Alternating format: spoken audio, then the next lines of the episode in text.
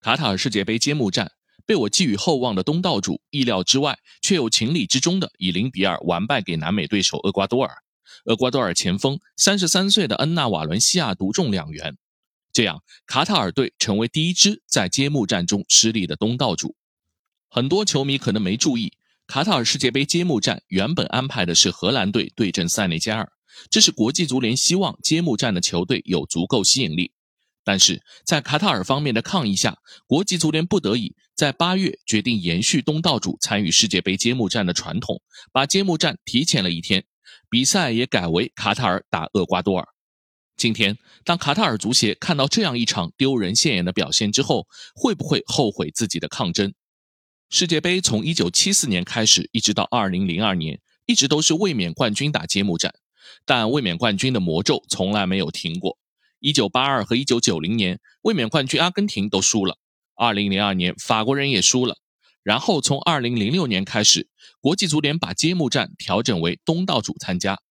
在此后的四届比赛中，东道主都很给力，保持不败。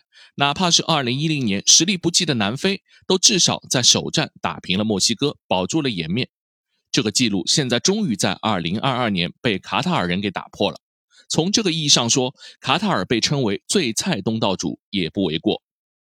本届揭幕战从赛前就透着有点诡异。一个有着伊朗和巴林血统的外籍男子爆料说，卡塔尔向八名厄瓜多尔球员行贿，金额高达七百四十万美元，然后预言本场比赛卡塔尔将依靠下半场的进球一比零取胜。但随后就有人辟谣说，这个男子的账号实际上是专门针对卡塔尔进行虚假宣传的政治账号。而英国《每日邮报》还不依不饶，继续报道说，国际足联收到合作伙伴的警告信，强调卡塔尔在世界杯前的热身赛中获得了异常多的点球。这些莫须有的传闻，看来给卡塔尔人造成了不小的压力，甚至外界都会不自觉地认为，卡塔尔人一定会获得主裁判的照顾。这种猜测在三分钟厄瓜多尔的进球被吹掉时达到顶峰，球迷甚至没有等到本届世界杯第一次使用的半自动越位系统给出证明，就开始大骂裁判的无耻。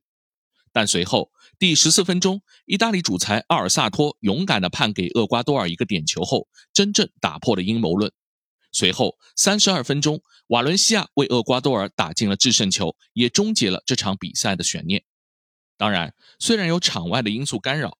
但场面上看，最终卡塔尔的失败确实是实力使然。他们的表现证明，一支世界杯的新军适应大赛有多难。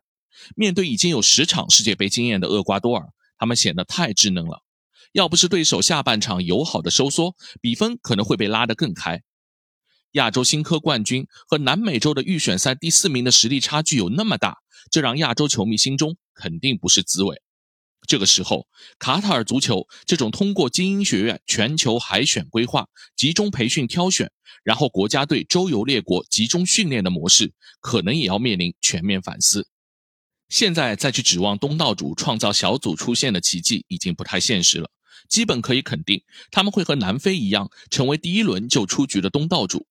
接下去可以关注的就是，面对更加凶狠的荷兰队，球队会不会制造惨案？